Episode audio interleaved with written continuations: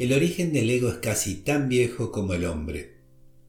El yo, en alguna medida, fue concedido por el propio Padre para que nos podamos identificar como individuos que forman una parte del todo. Necesitamos de ese yo porque somos una esencia espiritual, imagen y semejanza del Creador, que tiene que tomar conciencia de sí y necesita religarse con su Creador de manera consciente, viviendo en amor desde los planos más bajos de la creación, que es la propia materia.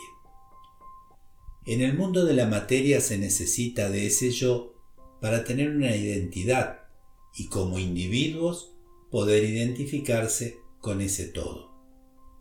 Tenemos un yo inferior y un yo superior y somos una esencia espiritual. El yo inferior nos ayuda a poder relacionarnos y conectarnos de manera amorosa a través de nuestros sentidos, de nuestra conciencia, y de nuestro corazón con el mundo material para conocerlo a Dios en toda esta dimensión. Cuando trascendemos esto, porque el amor nos religó con todo ese entorno, es que podemos ascender a un plano superior en donde hay un yo que nos permite conectarnos con una realidad superior, a través de la cual deberemos ir religándonos con el Creador, manifestando el amor de manera más pura y perfecta. Al trascender el yo superior se entra en aquel plano que se le conoce como el nirvana, en donde se deja de ser individuo para ser una parte de ese todo. El todo está conformado por las partes. Mientras viva desde mi yo, seré una parte.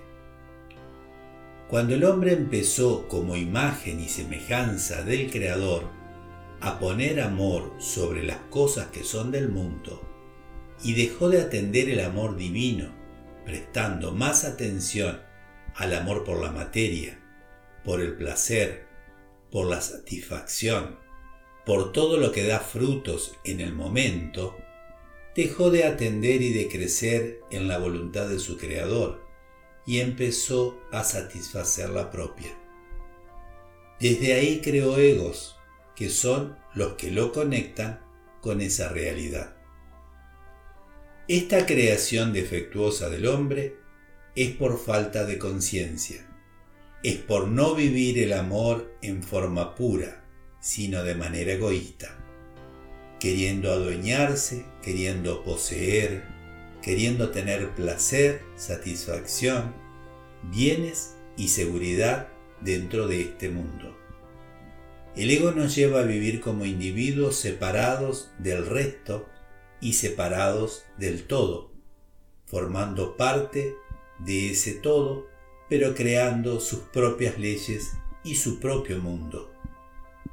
Esta creación egoica es del hombre, y es el hombre quien debe renunciar a ella, dejando de alimentar y de disfrutar los placeres que el ego le brinda, para así ir tomando conciencia de su divinidad.